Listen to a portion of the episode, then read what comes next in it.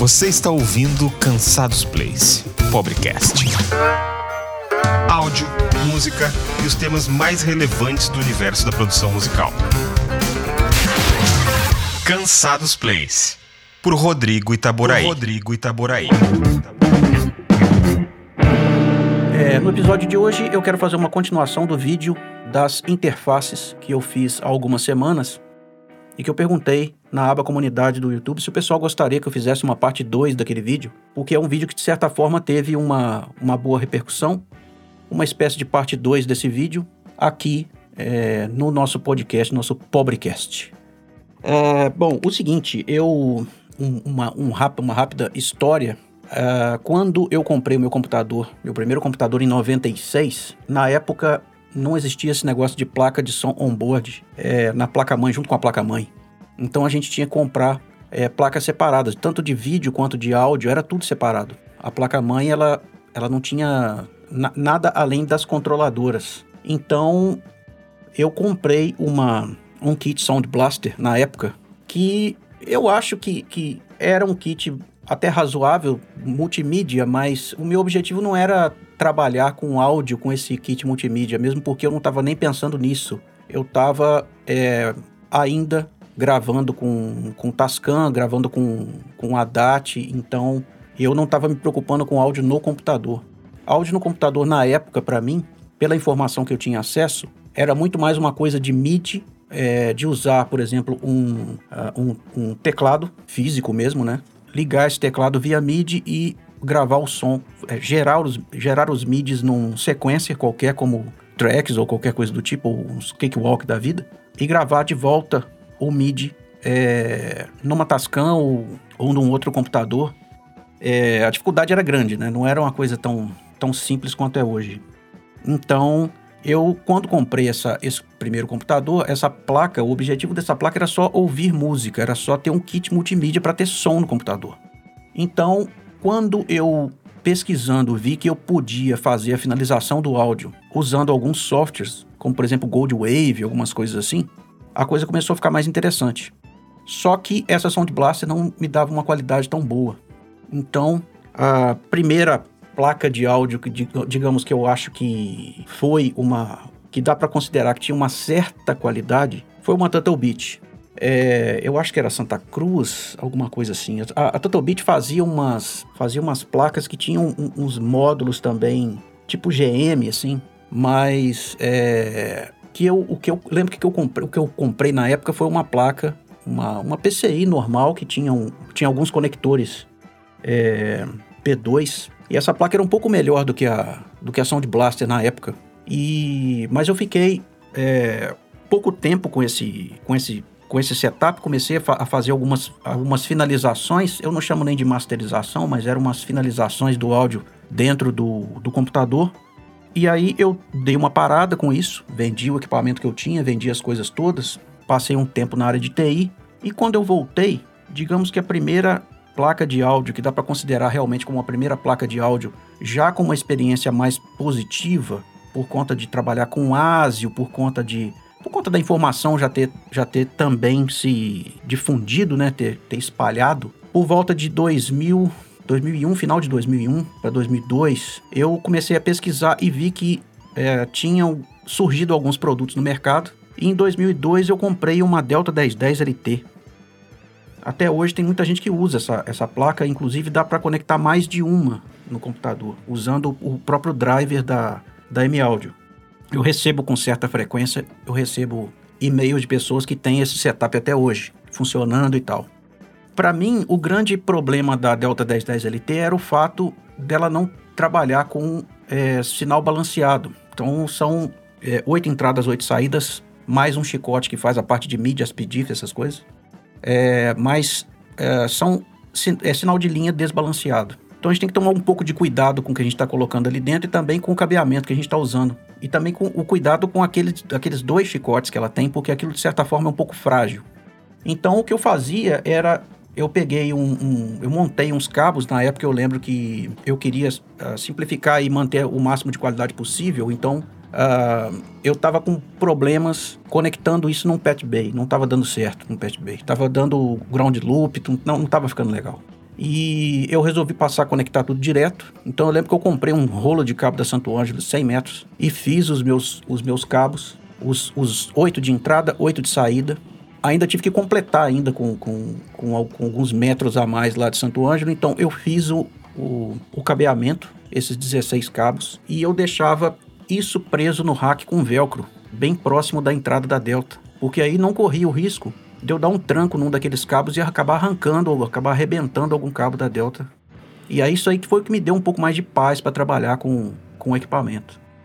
É, eu fiz muita coisa na Delta 1010 LT, muita coisa. Eu trabalhei com ela, acredito que uns dois anos mais ou menos, é, de 2002 até mais ou menos 2004, se não me engano, 2004 para 2005 talvez. Nesse meio tempo eu cheguei a experimentar algumas outras coisas que tinha na época é, e, e, entrou para mim em negociação aquela audio file, é, que eram aquelas menores, né? Aquela Delta 66, cheguei a ter uma Delta 66 também. Mas isso coisa que entrou em negociação, que eu considero é, interface que foi placa de áudio, né, no caso, que, que era uma, é uma placa PCI, né? Então, o que eu considero que foi minha mesmo, porque eu realmente usei mais tempo, foi a Delta 1010 LT, e quando foi, eu acredito que o, o grande problema da Delta 1010 LT para mim não era a, a essa questão só simplesmente do, do sinal desbalanceado ou do chicote com aquele monte de cabos, nem nada disso. É que, de certa forma, eu estava limitado ou eu comprava uma outra Delta 1010 LT, o que não me agradava muito a ideia, porque eu sabia que já tinha coisa melhor no mercado, principalmente porque eu conhecia algumas pessoas que tinham Digi 01, e a Digi 01 na época já dava mais qualidade do que a Delta 1010 LT. Uh, e aí eu, eu decidi é, migrar para uma FireWire 1814, que é uma placa da M-Audio, que é FireWire 400, e ela tem uma expansão ADAT que você consegue conectar. Na época eu comprei um ADA 8000 da Behringer, e aí melhorou um pouco a coisa, porque eu conseguia, usando é, os, alguns prés externos que eu tinha, eu conseguia fazer os finalmente fazer 16 canais usando a 1814 mais o ADA8000. Então, isso possibilitou que eu gravasse bateria e que eu gravasse algumas bandas num esquema meio que uh, quase ao vivo ou semi ao vivo. Então, às vezes passava a guia com todo mundo gravando junto e depois vinha fazendo uns overdubs e substituindo as coisas. Então, isso de certa forma foi para mim foi uma, uma foi uma mudança boa porque eu passei a trabalhar também com, com sinal balanceado e, e, eu, e, claro, eu já tinha trabalhado com sinal balanceado no analógico há 10 anos antes, né? Ou mais. Então, é, isso para mim foi uma, uma, uma boa diferença, porque diminuiu bastante ruído, diminuiu bastante. facilitou bastante o manejo do, do, do, dos cabos, do equipamento, etc. Não tinha mais problema de ground loop, esse tipo de coisa. Na época eu montei um estúdio numa sala comercial, é, fiz o projeto da, da da acústica da sala, eu acredito que tenha sido até hoje a melhor sala que eu já tive, porque era um espaço bem grande. Coloquei lá marceneiros para fazer e tudo mais, e, e, o negócio ficou bacana. Eu fiquei com duas salas, com mais ou menos 25 metros cada uma. É, e a, a, técnica era, era coisa de 4 por 6 e alguma coisa. Então eu lembro que eu tinha um par de Alesis Monitor One, que a técnica, esses 6 metros, o som dos monitores não chegava ao fundo da sala direito. O pessoal tinha que vir mais para o meio da sala, porque eu ficava com medo de aumentar demais os monitores, porque os Ales Monitor One são passivos. Então tem que tomar cuidado com aquele Twitter ali, não tem muita proteção não. Então eu eu lembro que na época eu estava até interessado em comprar um monitor tio da Alesis, que é passivo também, mas que é com falante de. Acho que é falante de 8 ou falante de 10, alguma coisa assim. Não vou me lembrar agora, que são duas caixas que são maiores um pouco. Mas acabou que eu não comprei. Acabou que passou o tempo, eu fui ficando com os monitor One mesmo. E aí eu acabei depois comprando é, para melhorar um pouco a parte de conversão de dois canais, porque eu não estava tão satisfeito com a 1814, com algumas coisas, com a conversão mesmo da 1814, eu acabei comprando um Rosetta 200 e ligando esse Rosetta 200 na 1814. Isso foi uma diferença brutal, muito grande mesmo. Então eu ligava um pré da Focusrite que eu tinha no Rosetta do Rosetta ia para 1814 e a 1814 funcionava só como uma passagem para o computador. Isso tudo em ambiente Windows, né, com FireWire 400. Aí um tempo depois eu acabei mudando para Curitiba e fiquei mais com a parte de pós-produção. Mais ou menos o que eu é, é, o que eu faço hoje, essencialmente é o que eu faço hoje, é o que eu passei a fazer em Curitiba na época. É, e aí eu é, acabei é, ficando com a 1814, passei o ADA 8000 para frente, porque eu não precisava, segurei o Rosetta e não estava precisando mais de uma grande quantidade de canais, eu passei a usar o Rosetta para conversão e para minha monitoração, o que dava uma boa diferença. Fui para Curitiba, quando eu voltei de Curitiba, é, voltei de Curitiba em 2007 para 2008, eu acho. É isso. Uh, voltei para voltei para Juiz de Fora, né? Fui de Curitiba para Juiz de Fora de volta. E aí eu eu acabei comprando, fiquei com fiquei com a 1814 até acredito que 2000 e 2009, eu acho. Eu acho que foi. E aí comprei uma 2626. Lá em Curitiba, eu lá tem boas lojas de instrumentos e eu acabei achando uma Digi 002 Mix da na época era DigiDesign, né, que é da AVE de hoje, e ela vinha com Pro Tools 7.4, Pro Tools LE 7.4. E eu, eu vendi o meu, o meu, meu Rosetta para poder pegar esse, essa Digi 002. Aí eu peguei a Digi 002 Mix, né, que é aquela que, que, é uma mesinha com, com os faders, o pessoal conhece bastante esse produto por aí. E vendi o ADA, vendi o Rosetta, fiquei com a com a Digi 002 Mix e mantive a 1814. Ainda bem que eu mantive a 1814, porque a Digi 002 dava muito problema no Windows, uh, acabava me dando uma dor de cabeça danada, e eu acabei vendendo ela.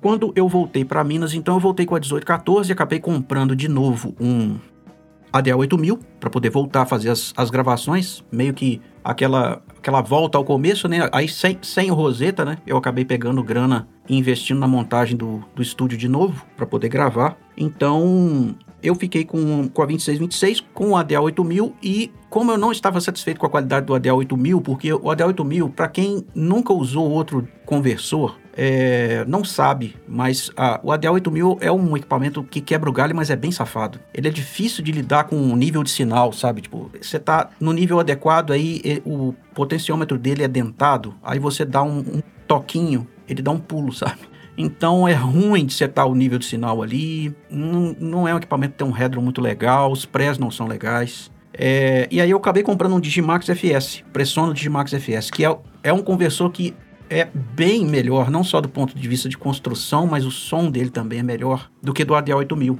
E eu acabei ficando com a 2626, o ADA 8000 e o Digimax FS. Uh, ah, e aí eu acabei tendo acesso a escutar alguns outros equipamentos, algumas outras coisas, e decidi que eu precisava de conversão melhor de novo. Eu, a Rosetta estava fazendo falta. Uh, só que eu, nessa época, estava migrando para o Mac. Isso aí já era 2011. Estava migrando para a Apple e tinha comprado um, um tava, tava migrando para o Pro Tools, na verdade, e aí o Pro Tools, na época, me dava dor de cabeça no Windows, eu acabei comprando um, um iMac e comprei é, uma Duet 2. A Duet 2 foi um, um, um déjà vu, assim, com aquele cabinho da Delta 1010 LT, entendeu? Eu me sentia usando uma Delta 1010 LT de novo, com aquele chicotinho, é, porque ele é feito pela Anfenol, se eu não me engano, aquele chicote da, da Duet 2. Se não me engano, é Anfenol que fabrica. Anfenol é, é australiana, eu acho. E é de boa qualidade, mas você fica com aquela sensação de que não é um equipamento para uso profissional dentro do estúdio. Ele é um equipamento mais móvel, para uma situação móvel, do que para o estúdio. E, inclusive, eles, eles divulgam muito dessa forma. E aí eu acabei é, ficando com a Duet 2. A conversão dela era visivelmente, audivelmente, né, melhor do que a 2626. É um produto realmente que soa melhor do que a 2626. E fiquei com elas durante um tempo. Acabei vendendo a 2626, o ADA 8000, a Duet 2 e comprei uma RME Fireface 800. É, começou aí o meu amor pela RME, que é um, um, um, uma marca que eu gosto muito e hoje em dia eu não uso mais RME, mas é, vontade de, de, de, de, ter novamente os, as interfaces da RME não falta. Se tivesse, como, como nós somos um pobre cast, se nós fôssemos um rico cast, de repente eu teria aqui alguma da família Fireface também para fazer alguma outra coisa. Mas é, eu tive uma Fireface 800 então e mantive a Digimax FS, uh, ah, que era uma boa, boa companhia para para Fireface 800. Fireface 800 ela funciona em FireWire 800 e era uma boa companhia. Eu, eu comecei a colocar alguns equipamentos também, alguns prés, algumas coisas. Acabei comprando um pré da SSL é, de quatro canais, um, aquele VHD, muito bom. É, tive um, um Avedes também, que é tipo um Nive, é, é tipo um 1072, eu acho. Que ele é Series 500, né? É para aquele hackzinho API, naquela antibox API Series 500. E fiquei um tempo com esse equipamento, tem até um, alguns cursos meus aí que são feitos com esse equipamento, acho que de bateria, se não me engano, foi gravado assim. Ou de bateria não, de bateria acho que já foi na Apollo, não lembro agora. É, e aí é, pintou uma oportunidade de dar mais uma atacada e fazer um investimento. Eu vendia Fireface, vendia Digimax FS. Na época eu estava com, com a mesa da, da Maqui, a Onyx 32, e com os meus prés e tudo mais, eu decidi dar uma atacada e pegar a Apollo 16. A Apollo 16, para quem não, não conhece a Universal Audio Apollo 16, ela não tem press, ela não tem saída de fone, não tem nada. Ela é essencialmente um conversor de 16 canais. 16 in, 16, 18 outputs. Na verdade, elas estão 18 entradas e 20 saídas, contando com a SBU. Ela tem mais um par de entrada e um par de saída. A saída de monitoração e mais os 16 in e 16 out analógicos via DB25. É, eu lembro que na época a Santo Ângelo até me mandou uns, uns cabos DB25. Eu estava com uma parceria com a Santo Ângelo mais ativa na época, né? E a Santo Ângelo acabou me mandando uns, um monte de cabo, um monte de coisa. DB25 que eu tinha pedido com as medidas corretas, porque eu não gosto de usar cabo muito comprido, além do muito longo, né? Além do, do, do essencial. É, até pelo próprio manejo, né? Você fica com uma sala que você tem 12 metros quadrados a sua sala. Você tá com um cabo ali dentro, tem 15 metros, é brincadeira um negócio desse, né? Então fica, fica ruim de, de lidar, né? E aí é, eu acabei vendo que dava para usar a Twin Duo como um, uma controladora de monitores junto com a Apollo 16. Então eu dei uma atacada e peguei uma Twin Duo também, é, Thunderbolt. A Apollo 16, no início eu estava trabalhando com ela em Firewire. Aí eu, o, a Universal Audio me mandou um e-mail dizendo que pela data da compra que eu tinha feito, eu tinha direito a um card Thunderbolt gratuitamente. E aí eu entrei em contato com a Quanta, a Quanta me mandou o cabo, o, o, a placa Thunderbolt, o card Thunderbolt, que é caro. Eu falei que tinha recebido o e-mail do Universal Audio por causa do registro, né, da data do registro. Eu achei até que a conta fosse me cobrar alguma coisa, não cobrou nada. Mandou, mandou, a, não cobrou nem frete. Mandou para mim o card Thunderbolt. E aí eu passei a trabalhar em Thunderbolt. E, e foi aí que a mão coçou e eu acabei comprando então a, a Twin do uh, Silver, né, da primeira, primeira série, né? E ligando junto via Thunderbolt. Então ficava o Mac ligado na Apollo 16. A Apollo tem, Apollo 16 tem duas portas Thunderbolt. E aí eu conectava a segunda porta Thunderbolt na uh, Twin Duo. Então a Twin Duo vira um controle de monitoração e com a vantagem de que poucas coisas que você precisa gravar, você já tem dois prés de Unison ali. Então esse setup foi um setup que eu usei durante bastante tempo. É, acabei depois para enxugar e reduzir e parar com essa parte de gravação. Eu acabei vendendo uma a, a grande parte do meu equipamento para não fazer mais a parte de captação, fazer só a parte de pós. E é, optei por ficar só com a Twin, vender a Apollo 16. Vendi para um, um cara que é de Curitiba, inclusive. Coincidentemente, agora estou morando no Paraná e o cara que me comprou é de Curitiba. É, vendi a minha Twin Duo depois para o Michael Priorato. O Michael Priorato me comprou várias coisas do, do estúdio na época que eu estava para mudar aqui. O Michael Priorato tinha canal no YouTube ainda, não sei se tem ainda. Interior de, de Minas que ele mora. E aí, é, eu fiquei, temporariamente, fiquei sem interface de áudio. Fiquei sem, na verdade, fiquei sem nada, porque eu vendi sub, vendi as Yamaha HS80 na, na época de mudar para cá, para Foz do Iguaçu. Finalzinho do, do, do ano passado. É, então, assim, janeiro, eu tava sem nada. sem nada, nada, nada. Eu tinha, assim, é, o meu Mac, que é o que tinha sobrado, né? O meu Mac e, e tal. Mas era período de férias, ninguém tava pedindo serviço, tava eu estava mais por conta de fazer as consultorias e vender curso, atender meus alunos, então estava tava tranquilo.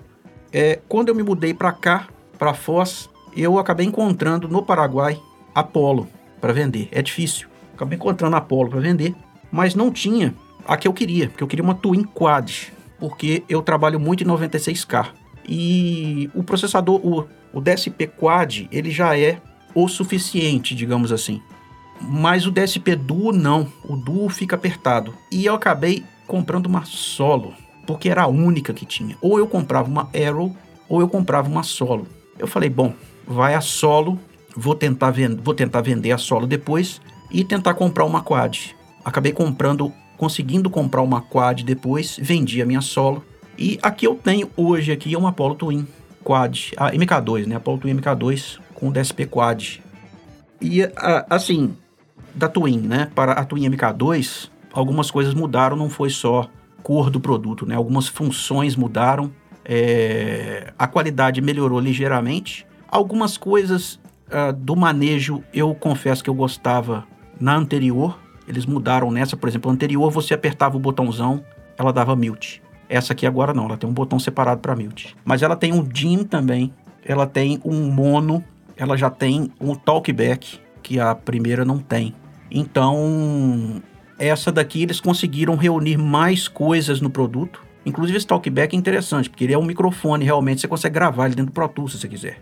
Então ela roteia esse talkback para dentro do Pro Tools. Você pode botar plugin nele, você pode fazer o que você quiser. Ele é um microfone mesmo. Ele é, ele é útil, né? Ele não é só para o roteamento. Você consegue, é, por exemplo, se você estiver fazendo uma experiência qualquer de gravação de uma bateria, por exemplo. Vamos supor que você conecta aí um, um ADAT na entrada ADAT dela, dois canais de dela mais oito do ADAT, dez canais já dá para você gravar uma bateria. Você pode habilitar o talkback direto, meter ali o, o, o ganho nele e deixar dentro da sala da bateria a Twin, junto com o computador que você estiver gravando. Se você estiver usando um Mac, você não vai ter problema de ruído. É, você pode gravar o, o, o, som da compressão do talkback e, e usar isso aí depois para poder dar um, uma cola na bateria, que é bem interessante. É um tipo de coisa que é muito usado. Isso aí é um, um recurso muito usado. Então a, a, a Twin MK2 ela me atende 100% no que eu preciso e mais até do que eu preciso, para falar a verdade. Mas essa parte dela de monitoração com o DIN, o mono e o. O, uh, o, DIN, o e o mono, né? Uh, praticamente. E o mute, né? São, é, são bem úteis, né? Uh, principalmente para quem trabalha com masterização, eu confiro o mono nela, eu não preciso ficar fazendo isso dentro do Pro Tools. Né? O DIN, o dela é programável, então eu posso deixar o DIN 12 dB mais baixo, só apertar o botão e não preciso ficar vai e vem no volume. Eu posso fazer isso no DIN. Então, isso é bem útil, é bem interessante. Eu trabalho mais com essa parte de mix e master, né, com a parte de pós. Então, isso aí para mim é, é, ficou mais bem resolvido no MK2. E é isso, essencialmente a minha história com as minhas interfaces de áudio e placas de som, né? Levando em consideração a Delta 1010 LT, que é mais uma placa de som do que uma, uma interface, né? Quando a gente opta por Universal Audio, se você começa a comprar os plugins, vou, vou falar aqui um, um, um, termo bem mineiro, você está na roça.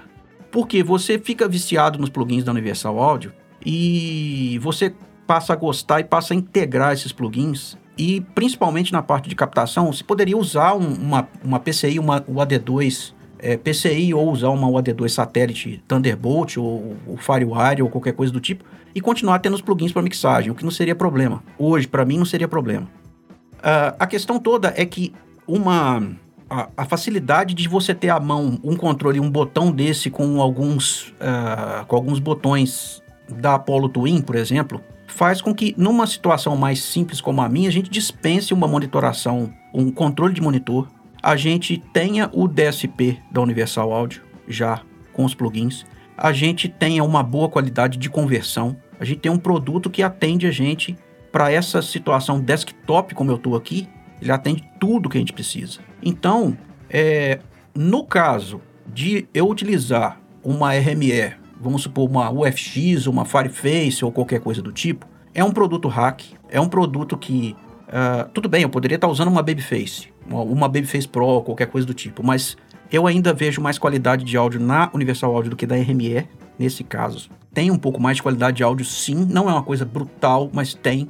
Mas a, a RME, ela me deu de volta um som de conversão e uma qualidade de press que até então eu não tinha na 2626 porque as pessoas acham que a 2626 é um produto de uso profissional. Ela não é. A gente usa até profissionalmente a 2626 porque a gente precisa fazer dinheiro e ganhar a vida com ela. Mas ela não é um, um produto tão bom assim. Na época, ela era uma das poucas opções que existia no mercado com preço razoável, que dava para as pessoas pagarem, porque as concorrentes dela na época eram produtos mais caros. E na época a M-Audio estava com muito nome. Então eu usei a 2626, mas eu evitava ao máximo usar os prés. Eu tinha pré da Focusrite, eu tinha pré da Art e eu tinha um canil Pro Áudio. É, o meu canil Pro Áudio custou mais. Meu canil Pro Áudio de dois canais custou mais caro do que a minha 2626. Então, é, o, o, na época, eu, o pessoal falava, ah, os prés da 2626, eu, eu não achava grande coisa.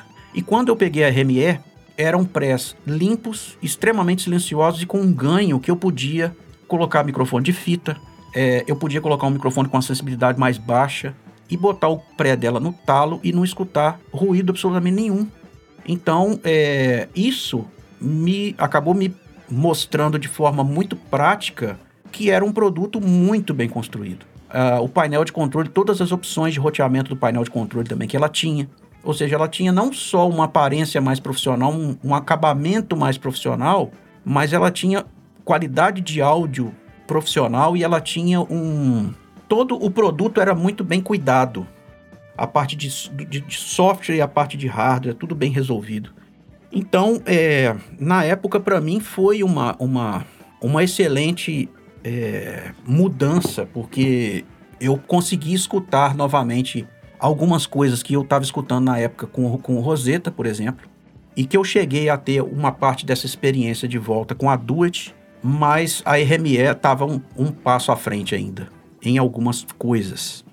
Então, é, por que não hoje né, uma RME? Porque o, o a, eu acabei optando por ficar num, num sistema ou num ecossistema da Universal Audio que integra plugin interface, controle de monitor, tudo numa coisa só.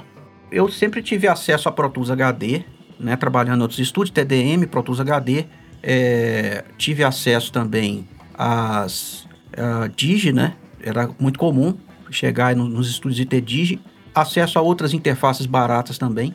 Eu cheguei a ter, inclusive, é, por exemplo, que, que, que eu comprei para que entrou em negociação, etc M-Audio, né? Aquelas M-Audios é, baratas, alguma coisa da Behringer, uma coisa ou outra da Behringer. Uh, Pressonos também e tal, mas entrava em negociação, eu experimentava, eventualmente eu fazia uma, uma um teste ou outro, às vezes eu deixava para usar em casa, e, e, tive acesso também a algumas outras coisas mais caras, como por exemplo Symfony, esse tipo de coisa. Eu, eu acho que, de certa forma, se for analisar a, a sequência que eu falei dos produtos que eu tive, de certa forma foi é, eu consegui ir escalando aos poucos. Eu consegui ir é, juntando uma grana e mudando à medida que o equipamento meio que ia se pagando, eu ia reinjetando dinheiro em cima. Tem que lembrar que estúdio é um meio que sumidouro de dinheiro. A gente vai colocando coisas e de vez em quando a gente tem umas despesas que a gente não imaginava que a gente teria.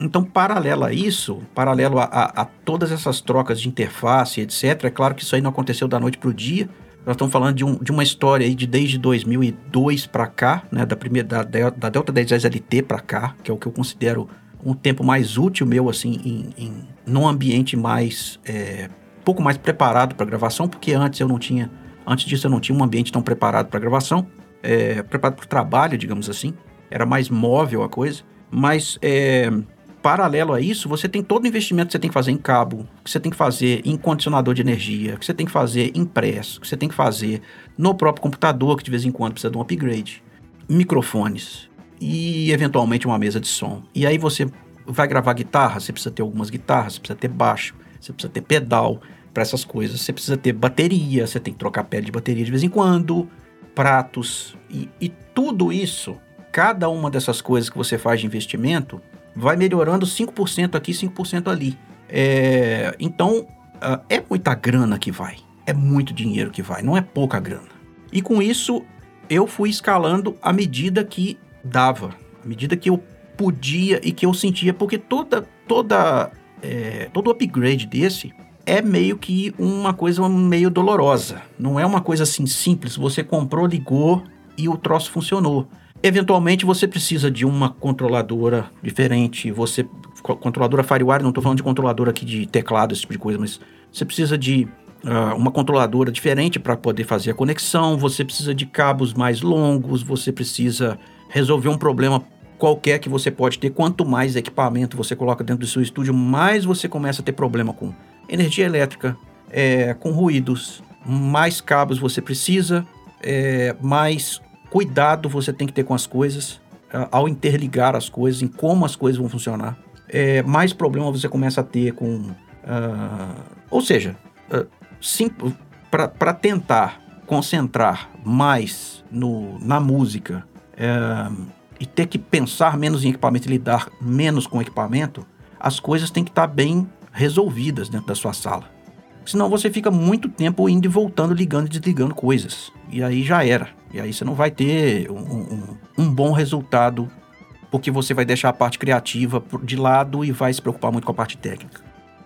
Então, de certa forma, eu, junto com essas interfaces, junto com tudo, teve todos esses investimentos, todos esses vai e vens em outras coisas, em compressores, em mesas, em prés, em cabeamentos e, e microfones e etc. Então, hoje em dia a coisa está mais simples para mim, assim. Tô, simplifiquei bastante as coisas. Eu hoje tô do jeito que tá aqui, eu tô bem satisfeito, sabe? Porque me atende maravilhosamente bem e me dá um resultado muito seguro, muito preciso, muito seguro. E aos poucos, talvez eu acrescente uma coisa ou outra tenho vontade de acrescentar algumas coisas aqui, mas é aos poucos. Não é uma coisa assim de urgência, sabe? É aquela coisa que a gente tem vontade de ter, tal coisa, mas não é uma coisa de urgência. Tipo, ah, preciso disso para trabalhar porque senão uh, não consigo trabalhar. Para quem precisa de analógico, de, de, muito equipamento externo, a Pressonos tem uma interface chamada Quantum 4848, é, que ela são 24 em 24 out, tudo linha. Parece parece a Apollo 16, assim. E ela tem mais é, duas portas ADAT. Então ela chega, é, se eu não me engano, acho que ela chega a 48 canais, realmente, né? O 48, 48 é por causa disso. Ao invés de você comprar a expansão ADAT para fazer isso aí tudo, você pode comprar duas dela e, sei lá, fazer 48 canais analógico com duas. É um produto que eu acho que custa mil e poucos dólares lá fora, eu acho. Não é tão caro. É e é tudo linha. Então, para quem vai usar mesa de som, fazer soma com mesa ou com summing box, ou então usar um monte de compressores, um monte de né, uh, coisas externas para fazer mix, etc., é o, o, seria o, o produto mais o produto melhor da, da, seria essa série Quantum, né? Essa da, da hoje. É, mas mesmo assim não é um produto tão caro. Não é um produto que, que, que quebra a banca, né? Tem várias opções aí no mercado para quem precisa de muitos canais e, e tem grana, é fácil, né? Para quem tem dinheiro, né? Para quem não é pobrecast, né? As interfaces da Behringer melhoraram bastante em termos de qualidade geral do produto, melhoraram porque eles têm que ir adequando o, o produto ao, ao segmento de mercado. Se eles ficarem para trás, todo ano tem lançamento. Se eles ficarem para trás, uh, eles acabam ficando mal, né? Então, uh, com isso, eles, eles vão meio que se mantendo ali naquela naquela região do custo-benefício. Tem produto pior do que eles, tem, obviamente, produto melhor do que eles, mas é, eu considero uma boa alternativa, tá? Para quem quer, o importante no final das contas, isso aí já falei várias vezes, o importante é fazer, é gravar, entendeu? Vai, ah, ah eu não tenho grana para ter tal coisa. Compre o que der, da melhor qualidade que você puder, com o recurso mínimo necessário que você precisa inicialmente e taca-lhe pau, bicho, entendeu? É, é, é o, o, o, melhor conselho que eu tenho para dar. Faça, não, não deixe de fazer. Aos poucos vai melhorando, aos poucos você vai reinvestindo. Só não dê uma de bobo. Ficar com equipamento achando que você vai conectar um pré que vai custar três vezes mais caro do que o equipamento e vai melhorar muito a qualidade, porque não vai. Venda o equipamento, pega o dinheiro do pré e pega o equipamento melhor. Entendeu? Vá pulando para um equipamento que tudo nele é um pouco melhor. Foi o que eu fiz ao longo do tempo. É, não adianta você ficar num conversor de baixa qualidade e botar um pré-top no negócio. Top, esse é top. Botar um pré-top no, não adianta, entendeu? Vai, vai aos poucos, vai subindo aos poucos, entendeu? E subindo por igual. Tem um ditado no áudio que o pessoal usava muito, hoje em dia não sei se estão usando mais, que, que aquele que é a corrente nunca é mais forte do que o elo mais fraco. O dia que eu escutei é, material que eu tinha feito na 2626, que eu escutei numa Symphony, mas foi uma patada que eu tomei na cara, entendeu? E tava bom, mas assim, tava completamente uh, diferente, algum, alguns planos estavam completamente diferentes. Aí eu vi que realmente eu não estava escutando as coisas como deveria no 2626. É, aí é que eu fui correr atrás de novo e, e pegar uma outra conversão. Eu peguei na Duet 2 e fiquei um tempo com ela.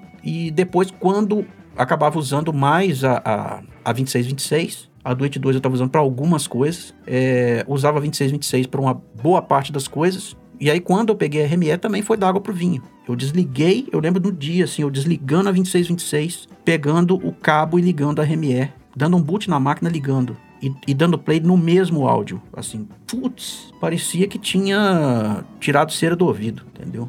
Bom, mas é isso, né? E aí eu espero que o pessoal tenha gostado aí, tenha acompanhado aí, a, a, gostado da trajetória aí, de repente usar essa, essa minha experiência aí com, com o investimento aí que vocês vão fazer nos, nos equipamentos de vocês e usar isso aí também de inspiração para ir subindo aos poucos, porque é tudo caro, a gente paga caro aqui. Então vai subindo aos poucos, jovem. Vai uma depois da outra, faça aí uns contatos, tenha sempre um amigo para comprar sua interface para você ir pegando outra e assim vai, vai evoluindo aos poucos que você vai ver que dá uma boa diferença. Para encerrar, eu queria lembrar que tem os meus cursos lá no itaboraí.com.br. Você pode me contratar para fazer sua mixagem, sua masterização também. E as minhas consultorias também via Skype, se você tem aí dúvidas a respeito dos problemas da vida, do mundo do áudio. E, bom, é isso. Por esse episódio é isso. Espero que vocês tenham gostado aí da informação toda, tenha sido útil para vocês. Um grande abraço. Até. É isso aí. Valeu.